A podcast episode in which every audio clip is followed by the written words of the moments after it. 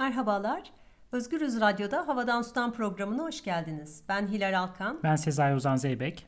Bir önceki programımızda soya fasulyesinden bahsetmiştik. Monokültür olarak tarımı yapılan ve genetiği değiştirilmiş bir organizma olan soyanın e, dünyanın her tarafında nasıl ekildiğini, özellikle de Güney Amerika'daki etkilerini konuşmuştuk.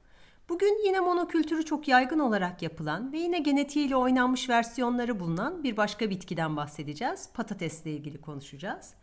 Ancak patatesi sadece patates olarak yani sadece yediğimiz bir şey olarak ele almayacağız ve tüm dünya tarihini dönüştürmekteki gücü, failliği üzerinde duracağız. Patates olmasaydı nasıl bir dünya olurdu? Patates oldu, patates dünyada seyahat etti ve bunun sonucunda neler neler oldu? Biraz bunlardan bahsedeceğiz. Yani asıl dert burada insanın her şeyi kendine atfettiği bir dünya tarihi yerine farklı aktörlerin etkisinin ne kadar çok olduğunu görebileceğimiz alanları biraz açmak. Patatesi takip ederek dünya tarihini bir miktar revize edebilmek en azından insanı biraz daha mütevazi bir konuma sokmak. Her şeyi biz icat etmemiş olabiliriz. Patatesin de kendi hamleleri oldu dünya tarihinde. Evet, dolayısıyla e, bir önceki programdan devamla o zaman biraz e, soya fasulyesinin tüm dünyadaki global sosyoekonomik ilişkiler içerisine nasıl dahil olduğunu tartışmıştık. Bu sefer tarihte de biraz daha geriye gideceğiz ve tüm tarihi dönüştürücü bir güç olarak patatesle ilgili konuşacağız. Yani ne kadar eskiye gittiğini ve nereden geldiğini söyleyelim tabii. İşte yaklaşık 5000 senedir, 4000 5000 senedir insanlarla beraber yani insanların ektiği, diktiği, kontrol ettiği, evcilleştirdiği bir bitkiden bahsediyoruz. Geldiği yer gene pek çoğunuz biliyordur. Ee, Güney Amerika'dan orta, Güney Amerika'da ortaya çıktığı düşünülüyor Peru'da. Avrupa'ya, Asya'ya çok sonra geliyor. Kolonizasyon sürecinden sonra geliyor. Belki ilk söylenmesi gereken şey e, tek bir patates türünün olmadığı. Pek çok farklı patates var. Renk renk, boyutları farklı, yumruları farklı. Yaklaşık 3000 ayrı patates şekli olduğu biliniyor. Aynı kaydedilmiş. Fakat bugün Amerika Birleşik Devletleri'ndeki patateslerin mesela ekilen dörtte üçü sadece 20 tane patates türünden oluşuyor. Geri kalanı ekilen dikilen bilinen ürünler değil. Burada da sadece 4-5 çeşit satılıyor aslında. Nadiren karşımıza çıksa da hani o mor patatesler mesela kestiğinde değerli taşlar gibi gözüken patatesler gerçekten çok etkileyiciler. Evet ve bu bir sürü farklılığıyla patatesi yetiştirmek için de bir sürü farklı yöntem geliştirilmiş. Bu çok önemli. Yani konuşmanın ilerisinde daha iyi anlayacaksınız. Her bir patates farklı bir iklimde, farklı bir koşulda yetişiyor. Ve Güney Amerikalılar kolonizasyon öncesindeki yerliler her bir patates için o farklı koşulları yaratabilmişler. Mesela e, patates ektikleri yerler taraçalar şeklinde farklı yükseltiler var. 30 metre yukarıda farklı bir tür güneş alan yerde, su alan yerde, eğimin olduğu yerde her bir yere uygun başka bir patates türü var. Bu da korkunç bir dirayet sağlıyor tabii ki. Yani herhangi bir türe bir şey olduğu zaman diğerlerinin ayakta kalması anlamına geliyor ve aynı zamanda çeşitliliği de artırıyor. Hiçbir yer birbirine benzemiyor ürün anlamında. Gerçekten de kıtlıkları önlemek için çok muazzam bir sistem kurmuşlar ve bunu patates üzerinden kurmuşlar. Evet. Ve bir sürü yöntem geliştirmişler. İşte dondurma yöntemi, saklama yöntemi. Çünkü patates çıktığı zaman fazla dayanmayan, çok da kötü kokan bozulduğu zaman bir bitkiden bahsediyoruz. Peki nasıl saklanabilecek, nasıl dondurulacak, nasıl 3 ay, 5 ay, 7 ay boyunca hatta gelecek seneye kadar nasıl dayandırılır? Bunların bir sürü tekniğini bulmuşlar. Bütün bunlar Güney Amerika'nın çok yani asli yemeklerinden biri patates en önemli yemeği değil belki mısır çok başı çekiyor. Kralların yemeği vesaire olarak geçen ama patates de halkı doyuran çok önemli ürünlerden biri. Sonra Avrupalılar geliyor. Evet ben de onu soracaktım. İspanyollar geldiğinde ne oluyor? Onlar da yerden o patateslerin böyle altın gibi çıkıyor olmasından heyecanlanıyorlar mı? Pek heyecanlanmıyorlar. Onlar çoğunlukla gümüşün ve altının derdinde. E, ama tabii yemeği uzun uzun anlatıyorlar. Yani patatesi nasıl saklandığını, tekniklerini vesaire anlatıyorlar. Fakat Avrupa'ya gelişi doğrudan olmuyor. Yani yanlarında getiriyorlar o yiyeceği. Fakat uzun süre Avrupa'da kabul gören bir yiyecek olmuyor. Bunun da sebebi enteresan. Çünkü İncil'de geçmiyor. Bir de o dönemin düşünüşüyle ilgili bir tarafı var. Cüzzam hastalığına sebep olduğuna dair bir varsayım Neden gelişiyor. Neden böyle bir varsayım gelişiyor? O dönemin düşünce sistemi ya bunu böyle Foucault da anlatıyor. E, Michel Foucault'un yazılarında da çıkan patatesle ilgili anlatmıyor. O dönemin düşünce sisteminde, bilgi üretme sisteminde bir enteresanlık var. Bir şeyi başka bir nesneye benzeterek aralarındaki şifreleri çözmeye çalışıyorlar. Mesela anlatayım astrolojide de vardır. Yıldızlara bakıp gelecekten haber almaya çalışmak. Oradaki düzene bakıp oradaki gizli şifreleri deşifre edip dünyayı anlamaya çalışmak. Patatesin derisi de cüzzamlı bir deriye mi evet, benziyor? Benzetme yoluyla akıl yürütme. Mesela işte ceviz beyne benziyor. Ha ceviz yersek demek ki beyin hastalıklarına iyi gelecek zannetme. Bilginin tamamen başka türlü bir usulle, benzetme analoji yollarıyla üretilme şekline dair bir dönem yaşanmıştı. Ama İspanyollar Güney Amerika'daki kolonilerinde patates tüketiyorlar herhalde. Tüketiyorlar çünkü onlar başka bir dertleri var orada. Ee, o da gümüş çıkarmak. Şimdi Avrupa tarihini değiştiren çok önemli bir hikaye. Gümüşün Avrupa'ya yoğun miktarlarda gelmesi e, ve Avrupa'da işte özellikle İspanya'nın ve Portekiz'in başı çektiği yeni imparatorlukların kurulması. Bunlar bu gümüşle Avrupa'da işte önce protestanlara saldırıyorlar. Herkesi katolik yapacağız falan diye heretiklere karşı savaşıyorlar. Ardından Avrupalı tüccarlar Hindistan'da Araplara karşı, Hindistan'da Hintlere karşı ve Çin'e karşı ticari üstünlüğü ele geçiriyorlar. Çünkü ellerinde neredeyse hiç bitmeyen bir gümüş miktarı var. Bu da Güney Amerika'dan geliyor. Peki Güney Amerika'da nasıl üretiliyor bu gümüş? Orada patates devreye giriyor işte. Ee, bir ufak sayı gümüş şehirleri kuruyorlar. Yani gümüşün çıkarıldığı dev maden şehirleri kuruyorlar. E, Potosi denen bir yer var mesela. Bunun 1545'te nüfusu 3000. 100 yıl içinde nüfusu 160 bine çıkıyor. 160 bin kişi ve bu bir aynı zamanda köle şehri. Yerlileri zorla madenlere sürüyorlar ve onları zorla çalıştırarak gümüş çıkartıyorlar. Gümüş çıkartıyorlar. Ve Zaten... beslemek için de patates mi kullanıyorlar? Aynen öyle. Bütün o sistemi mümkün kılan böyle 160 bin kişiyi yaşatacak ve bu 160 bin o dönem e, Madrid'den bile büyük. Yani İspanya'nın en büyük şehrinden bile büyük bir şehirden bahsediyoruz ve tamamen madencilikle yürüyen bu kadar insan nasıl beslenecek? Bunun için lojistik destek gerekiyor, ağlar gerekiyor, ulaşım ağları gerekiyor ve bunu patates hallediyor. Dondurulmuş chuno adı verilen patatesle bu kadar insanı madenlere sürmeyi başarıyorlar. Velázquez'in yaptığı bir dördüncü Filip portresi vardır üstünde gümüş elbiseler olan. Gümüşü üstlerine giyecek kadar bol bulmuş İspanyolların halini gösteren bir tablo. Tabii o gümüş oraya gelirken bir yandan da büyük katliamlar da yaşanıyor değil mi? Yani sadece beslemiyorlar aynı zamanda öldürüyorlar. Evet yani ölümlerin çeşitli sebepleri var. Bir kısmı gerçekten kılıçtan geçiriyorlar. Tehdit, e, terör bu kelimeyi kullanacaksak bence tam uygun olan yer burası. Terör estiriyorlar o coğrafyada. Meksika nüfusunun 100 yıl içinde %90-95'inin yok olduğu düşünülüyor şu anki e, kayıtlara bakarak. Bir de hastalıktan ölüyorlar. Çünkü Avrupa'da olan bir takım hastalıklara karşı bağışıklığı yok yerlerin. O yüzden ölüyorlar ama orada da bir şerh düşmek lazım. Sadece hastalık, virüs, mikrop deyip geçmemek lazım. Çünkü e, yaşam ağları kırılıyor orada yaşayan insanların. Yani en kötü koşullarda çalıştırılıyorlar. Zaten az yiyecek yiyorlar. Yani sağlıksız yaşarken hastalıklar da üstüne geldiği zaman toplu toplu ölümler yaşanıyor. Güney Amerika'da buna neden olurken dünyanın başka yerlerine seyahat ettikçe patates inanılmaz bir nüfus artışı yaşanıyor ama değil mi?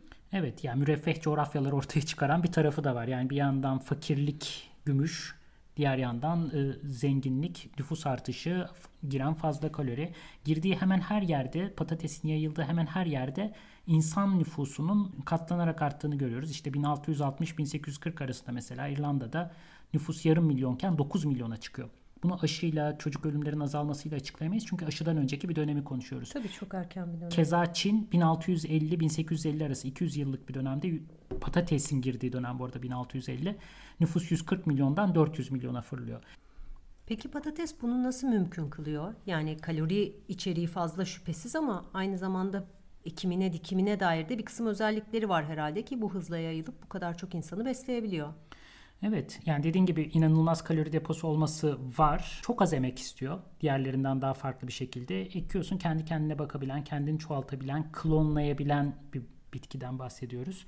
Ee, buğdaydan yaklaşık 2 ila 4 kat daha fazla kalori sağlıyor aynı birim arazide. Bir önemli özelliği ise Avrupa'ya girdiğinde diğer ürünlerle rekabet halinde değil. Yani tahılların, pirinçlerin ekildiği arazilere ekmiyorsun. Kullanılmayan, bataklık saydığın, yükselti dediğin, hani kimsenin zaten taşlık dediğin arazilere koyabiliyorsun ve az emekle hı hı. gelecek sene gelip tekrar toplayabiliyorsun. Bu bir anda kullanılan arazi miktarını arttırıyor aslında. Yani tahıllar tahıl olarak ekilmeye devam ediyor. Fakat onun yanında kullanılmayan arazilere patatesler giriyor. Çin'de de böyle bir şey yaşanıyor. Çin'de herhalde. de pirinçle benzer bir süreç yaşanıyor. Yani çeltiklerin yan, ol, çeltik ol, olamayacak yerlere ekiliyor. Hı hı. Ama aynı zamanda ekim teknikleriyle ilgili de bir kısım farklar var diye biliyorum.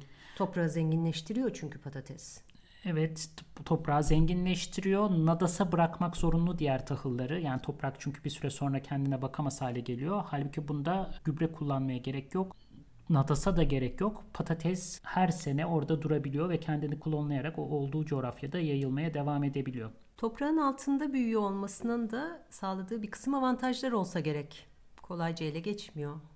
Evet özellikle savaşlarda Avrupa coğrafyasında çok önemli savaşlarda çok büyük bir avantaj sağlıyor ordulara. Çünkü savaşlarda zarar görmüyor. Gelen askerler e, yeryüzündeki ne varsa inekleri, tahılları, geri kalan her şeyi yağmalayabiliyor. Ama toprağın altını yağmalamak çok zor. Mümkün değil. Yani haydi askerler gelin burayı kazalım, patatesleri yakalım diyemezsin.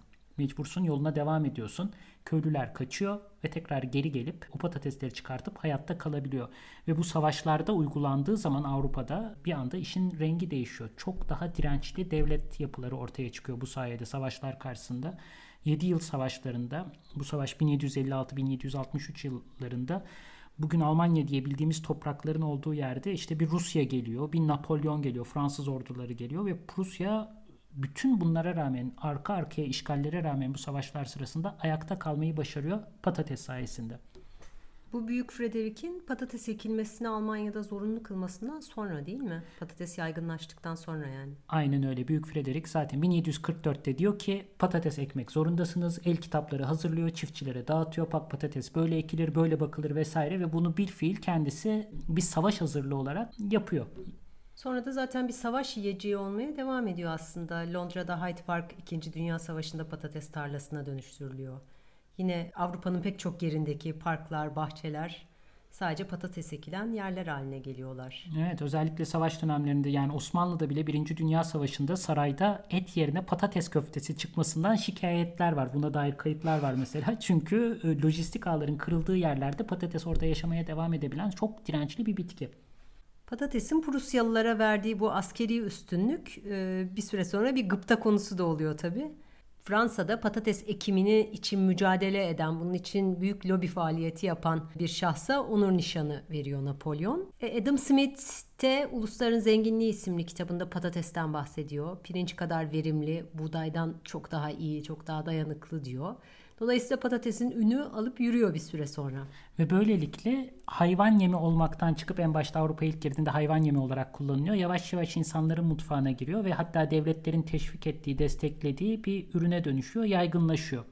E artık Avrupa'da ulusal mutfakların sembolü neredeyse. Yani Almanya'da çocuklar gece gündüz patates yemekten şikayet ediyorlar. Hani bizimkiler devamlı okulda patatesten muzdaripler. 18. yüzyılda bir Fransız seyyah Güney Amerika'ya gidiyor ve orada sokaklarda patates satıldığını görünce şaşırıyor. Aa Avrupa mutfağı buralara kadar uzanmış diyor. Bir de böyle bir tarafı var. Yani Avrupalıların sonradan aldığı bitki sadece 200 250 yıl içinde sanki kendilerininmiş ve Güney Amerika'ya sonradan gitmiş intiba uyandıracak kadar yaygınlaşıyor. Evet Türkiye'de domatessiz yemek hayal edemememiz gibi. Evet yani Türkiye'de de bir sürü insan bilmiyorsa patatesi bir Türk mutfağının e, vazgeçilmez unsuru falan zannediyordur muhtemelen. Halbuki çok yeni, çok çok yeni bir zamanda girdi. 1870'lerde ilk ekiliyor Osmanlı'da. Avrupa'da patatesin ne kadar önemli olduğuna dair en etkileyici anekdotlardan biri şu anda hala Büyük Frederick'in mezarına patates bırakılmasıdır herhalde. Bugün e, dinleyeceğimiz şarkı da tam da Almanlık ve patates ilişkisine dair 1700'lerin sonunda yaşamış bir şairin sözlerini yazdığı ve geleneksel Güney Almanya müziklerine uyarlanarak söylenen bir patates şarkısı. Mindener Kinderchor'dan dinliyoruz. Loblied auf die Kartoffel. Türkçesi patatese övgü demek. Mindener Kinderchor'dan dinledik. Ein Loblied auf die Kartoffel yani patatese övgü. Ee, bu şarkının hikayesi çok ilginç. Yani şarkı daha doğrusu bize patatesin Avrupa'ya geliş hikayesini anlatıyor. Bir çocuk şarkısı olarak ve çocuklar ilkokulda bunu öğreniyorlar Almanya'da. Bu şarkıya göre, şarkıda anlatılan hikayeye göre patates Avrupa'ya Francis Drake tarafından getiriliyor. Büyük İngiliz e, seyyahı, seyyahı, kaşifi diyelim. Savaşçısı, Can, canisi, canisi diyebiliriz, rahatlıkla diyebiliriz. E, Francis Drake evine döndüğünde bu yolculuklarından bir tanesinde bir sürü kıymetli şey getiriyor çantasında. Pek tabii ki. Ama bu kıymetli şeylerin arasında bir de patates var ve patates bunların neredeyse en kıymetlisi oluyor. Ondan sonra Avrupa e, nüfusunu besliyor. Ama aslında Francis Drake'in Avrupa'ya patatesi getirdiği çok da doğru bir bilgi değil gibi gözüküyor. İspanyollar daha önce Francis Drake'den daha önce patates ekmeye başlıyorlar. E, hatta çok ilginç bir tesadüf dememek lazım buna ama nasıl ifade edilir bilemedim. Patatesin ilk kez Kanarya Adaları'nda ekildiği düşünülüyor. İspanyollar ilk getirdiklerinde orada ekiliyorlar ve Kanarya Adaları ile ilgili çok manidar bir nokta daha. Şeker kamışı da Güney Amerika'ya Kanarya Adaları'ndan gidiyor. Yani bu iki dünyanın tarihini değiştiren, bütün sömürgeciliğin temelini oluşturan bu iki bitki Kanarya Adaları'nda yer değiştiriyorlar. Bu Kanarya Adaları'nın tarihini de bir başka programda konuşalım. Çünkü e, hem kapitalizmin hem monokültür tarımının ilk denendiği, kapitalizmin ilk ilkel hallerinin nasıl kullanıma girdiği bir alan aslında, bir deney sahası. Evet, Kanarya Adaları'nı muhakkak konuşalım bir başka programımızda. Şimdi ise bir başka adayla devam edelim, İrlanda'yla. Zira İrlanda ve patatesin çok hazin, trajik bir öyküsü var. Biraz anlatmaya ne dersin? Evet yani İrlanda'da büyük bir kıtlık yaşanıyor. Sebebi de patates. 1845 kıtlığın diyorsun 1845-47 arasında e, çok önemli bir kayıp yaşanıyor orada. 1 milyon e, kişinin öldüğü tahmin ediliyor. O esnada 9 milyon civarında. Nüfusu yaklaşık 8-9 milyon civarında. 1 milyon insan ölüyor. 1 milyon insan da bu olaydan sonra göç ediyorlar dünyanın başka yerlerine. Bilhassa da Amerika Birleşik Devletleri'ne. O dönem tek bir tür ekiliyor. Bir monokültür ekim alanı aslında. Tek bir türe e, tamamen yüklenilmiş İrlanda'da e, fakat bir hastalık geliyor. Muhtemelen bir gemiyle gene Kuzey Amerika'dan geldiği tahmin ediliyor ve bu hastalık yüzünden arka arkaya verim ürün alınamaz hale geliyor. 3 sene boyunca patates yetiştiremiyorlar hemen hemen. Evet ve bunun üstüne bir de İngiltere'nin yardım göndermemesi var. E, piyasa mekanizmalarına bırakalım diyorlar. İşte kendi kendine fiyatlar artacak orada sonra oraya tedarik olacak vesaire bekleniyor yani. Buğdaylar, mısır vesaire İngiltere'nin limanlarında beklerken Orada insanlar açlıktan kırılıyor ve bugün bile İrlanda ile İngiltere arasındaki gerilimlerden bir tanesinin sebebi bu tarihsel mesele yani o dönem yapılan. Bu esnada Osmanlı da meseleye dahil alıyor değil mi? Evet Osmanlı padişahı bu da meşhur bir hikayedir. Sık sık anlatılır. Osmanlı'nın böyle gurur payelerinden bir tanesidir. Yani hani Osmanlı padişahı Abdülmecit İrlanda'ya yardım gönderiyor. Bugün bile İrlanda'da anılan bir mevzu bu. İşte bir binanın önünde bize yar- yapılan yardımı hiç unutmayacağız vesaire mealinde afiş var. İrlanda kıtlığının dünyanın geri kalanını da çok dönüştürücü etkileri oluyor göç nedeniyle. Ve sonra kültürel üretime de ciddi şekilde yansıyor değil mi bu? Gangs of New York'tan filan bildiğimiz hikayeler yani. Evet çünkü İrlandalıların işte bir milyonu ölüyor, bir milyonu dünyanın diğer yerlerine göç ediyor dedik. Göç ettikleri yerlerdeki bütün hikayeyi değiştiriyorlar aslında. İşte özellikle Amerika Birleşik Devletleri'nde ilk geldiklerinde büyük ırkçılığa maruz kalıyorlar. E, maymun diye tabir ediliyor, siyah diye tabir ediliyor bu insanlar ve outcast yani en dışarıdaki grup olarak kabul görüyorlar uzun süren bir mücadele. Kendi örgütlenmeleri, mafyası kuruluyor, mücadele ediyor. Hem dini farklar var işte. Yani her bakımdan bir sürü kültürel üretime bugün bile sirayet etmiş bir meseledir. İrlandalı göçmenler. Bu tabii güney eyaletlerinde yani köleliğin hala çok yaygın olduğu eyaletlerde siyah nüfusun artık beyaz nüfusu geçmeye başlamasına karşı da bir panzehir olarak kullanılıyorlar. Yani bir noktada beyazlaşıyorlar mı? İrlandalılar getiriliyor Kölelerden mümkün olduğunca kurtulmaya çalışıyorlar. Onun yerine İrlandalıları getiriyorlar Carolina'da. Onları başta toprak kölesi olarak çalıştırıyorlar ama daha sonra onlar mülklerin sahibi haline geliyor ve böylece beyazların hala sayısal üstünlüğü elde tutmasını sağlamaya çalışıyorlar. Yani ırkı temizleme faaliyetinin bir parçası da haline geliyor o kıtlıktan kaçıp gelmiş İrlandalı köylüler. Çok acayip. Yani burada galiba hani bir ana mevzuya geri dönüp e, patatesin monokültür haline gelmesiyle yani bütün yumurtaları aynı sepete koymakla nasıl bir tehlike, nasıl bir risk altına girildiğinde aslında ilk tarihsel örneğini görüyoruz İrlanda kıtlığında.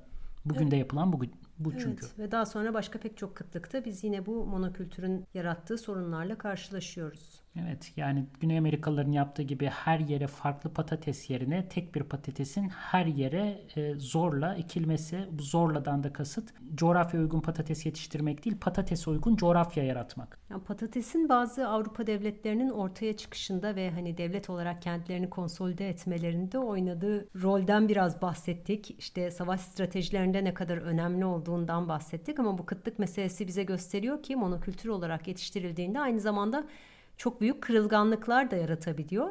Ama bir başka devletin bir başka kırılganlığın daha ortaya çıkartıyor patates diyerek konuşmuştuk daha önce. Yani patatesin aynı zamanda anarşist bir besin olmasından da bahsedebilir miyiz? Evet yani bundan bahseden kitaplar var. Özellikle Uzak Doğu Asya'da insan yani patatesin bir özelliği var. Bir yere ekip bir sene ortalarda dolaşıp sağda solda hareket edip ardından tekrar oraya gelip o bitkiyi çıkartabiliyorsun. Bu da şu anlama geliyor. Devlete vergi vermek istemeyen, asker askere alınmak istemeyen insanlar patates ekerek dağlarda yaşayarak dolaşıp devlete yakalanmadan ve devlete vergi vermek zorunda olmadan tekrar aynı yerlere dönüp o patatesler sayesinde bir yaşam kurabiliyorlar. Yani biz hep şey diye anlatırız işte önce göçebe toplumlar vardı sonra yerleşik hayata geçildi. Hayır burada aksine bir hareket var bir takım yerleşik toplumlar devletin nüfusundan kaça, şeyinden etkisinden kaçabilmek için tekrar yarı göçebeliğe doğru öyle bir tercih yapmışlar daha doğrusu ve bu da patates sayesinde olmuş. O anlamda patatesin anarşist tarafı yani devlete karşı direnebilme imkanı da tanıyor. Evet, daha e, vergiden kaçırmayı mümkün kılan bir yapısı var. Ayrıca yerleşik olmayı gerektirmeden tarım yapabilmeyi mümkün kılıyor ki bu gerçekten çok ilginç bir özellik. Evet vergi meselesi bilhassa önemli çünkü diğer tahıllar pirinç, buğday e, ve mısır da öyle bozulmadan kolaylıkla bölünebiliyor ve bozulmadan saklanabiliyor. Patates saklamak için başka türlü teknolojiler gerekiyor. Kolay değil, e, çıkarmak kolay değil, görülmesi kolay değil. Yani o anlamda vergilendirilmesi de zor bir üründen bahsediyoruz. Patates böylece aslında e, ikili oynuyor gibi bir durum var. Yani bir yandan patatesle mümkün olan işte kölelik, köleleri beslemek, daha sonra nüfusun ciddi şekilde artması ve bunun böyle bir artık iş gücü olarak kapitalizmin doğuşunu, sanayi devrimini mümkün kılması gibi bir tarafı var. Ama bir taraftan da daha sonra patatesin varlığı insanları hala toprakta tutuyor diyerek de şikayet edenler var. Feuerbach gibi işte Almanları zehirliyor bu patates, devrimi geciktiriyor filan gibi şikayetler var. Evet, Karl Marx da mesela e, köylü sınıfını patates çuvalına benzetiyor. Tabii maksadı biraz daha farklı. Onların örgütlenme yapısının ne kadar az olduğunu belirtmek için veriyor bu örneği ama gene de patates üzerinden bu analojiyi kuruyor. Tabii yani sonuçta patatesle beslenebiliyorsa insan işte bir patates ufak bir patates tarlası ve bir inekle hayatını idame ettirebiliyorsa Marx'ın hayal ettiği devrime gidecek çaresiz koşulları yaşamak üzere fabrikalara akın etmeyecektir. Hem o hem de diğer taraftan devletin açısından da devlete minnet etmeyen, kolayca vergilendirilemeyen, e, boynu kolayca bükülemeyen e, bir grup haline geliyor köylüler. Gayet dirençli, dirayetli bir grup. Patatesin dünya siyasi tarihini şekillendirmekteki öneminden epeyce bahsettik. Biraz da patatesin bugününe gelelim mi? Şu anda durum ne? Şu anda durum dünyanın en büyük üreticisi işte Amerika, Çin birbirleriyle yarışıyorlar. Dünyanın hemen her yerinde ekiliyor. Hemen her mutfağa girmiş durumda. Her yerel yemeğin neredeyse bir parçası çeşitli formlarıyla, çeşitli türleriyle. Fakat son 70-80 senede çok büyük değişiklikler yaşandı patatesle ilgili. Bunlardan biri konvansiyonel tarıma geçilmesiyle beraber patatesin üretilme şeklinin değişmesi. Türlerin sayısı azaldı. Artık her iklime ayrı bir patates ekilmiyor. Patatesler tek birkaç tür daha doğrusu tek bir tür değil ama çeşitli ilaçların, zehirlerin yardımıyla, gübrelemenin yardımıyla, makinalaşmanın yardımıyla ikilir hale geldi. Monokültür tarım gene yaygınlaştı. Geçen programda da konuştuğumuz gibi yani ürüne uygun çevreyi aramak değil de çevreyi ürüne uydurmak şeklindeki yeşil devrim felsefesiyle devam ediliyor şu anda Kesinlikle öyle. Ve bu patatesleri yaşatabilmek için de bol bol kimyasal kullanılıyor. Ee, bugün konvansiyonel şekilde üretilen bir patateste yaklaşık 35 ayrı kimyasal var ve bunların bir kısmı kanserojen, işte bir kısmı hormon bozukluğuna yol açıyor. 7 tanesi nörotoksin, e, sinir sistemine hasar veren kimyasallar var üstünde ve bir kısmı ise büyüme ve üreme bozukluklarına yol açıyor. Ama buna rağmen işte patates ekmeye, bu şekilde ekmeye devam ediyoruz. Sadece konvansiyonel tarımla kalmıyoruz herhalde. Yeni nesil tarım da burada işin içine giriyor yani genetik teknolojiler genetiğiyle oynanmış bir organizma olarak patateste de karşı karşıyayız değil mi? Evet şirketler özellikle bir şirket işte o döneminde Monsanto sihirli bir formülle geldi. Yani bu kadar kimyasal gerçekten zararlı hem patatese hem bize hem tabiata. Onun yerine patatesin kendi zehrini üretebildiği bir genetik değişiklik yapabilir miyiz? Ve bunu yaptılar gerçekten. Bir eşik açtılar farklı türler başka bir canlıdan, bambaşka bir kategoriden, bambaşka bir alandan bir türün geni patatese aktarıldı ve patatesin her hücresi kendi zehrini üretiyor. Bu da tabii patatesin o en büyük avantajı olan kendi kendine üreyebilmesi kapasitesini aslında çiftçinin elinden aldı ve çiftçiyi şirkete özellikle de bu durumda Monsanto'ya bağımlı hale getirdi. Artık Bayar evet. Evet doğru artık Bayer. Bu konu üzerine daha çok okumak isteyen dinleyicilerimiz olursa Michael Pollan'ın şahane kitabı Arzu'nun Botaniğini tavsiye edelim. Daha önce tavsiye ettiysek eğer bir kere daha tavsiye edelim. Hem okuması çok keyifli hem de elma ile, marihuana ile, patatesle ilgili daha çok şey öğrenmek isterseniz gerçekten çok çarpıcı bilgiler var içerisinde. Bugünkü programda yapmaya çalıştığımız patates üzerinden dünya tarihini bir daha anlamaya çalışmaktı. Farklı coğrafyaları nasıl etkiledi, neler yaşandı ve bu noktada da hani sadece insandan mürekkep bir hikaye anlatmaktansa farklı faillerin olduğu bir hikaye anlatmaya çalıştık. Sadece insan aklının eseri değil, bütün bu olan biten gelişmeler, değişimler başka varlıkların da failliğiyle, katılımıyla e, ve kendilerini insana e, adapte etmeleriyle mümkün olabildi demeye çalıştık. Bu noktada artık bitirelim ve hoşçakalın diyelim. Bir sonraki programda görüşmek üzere. Görüşmek üzere.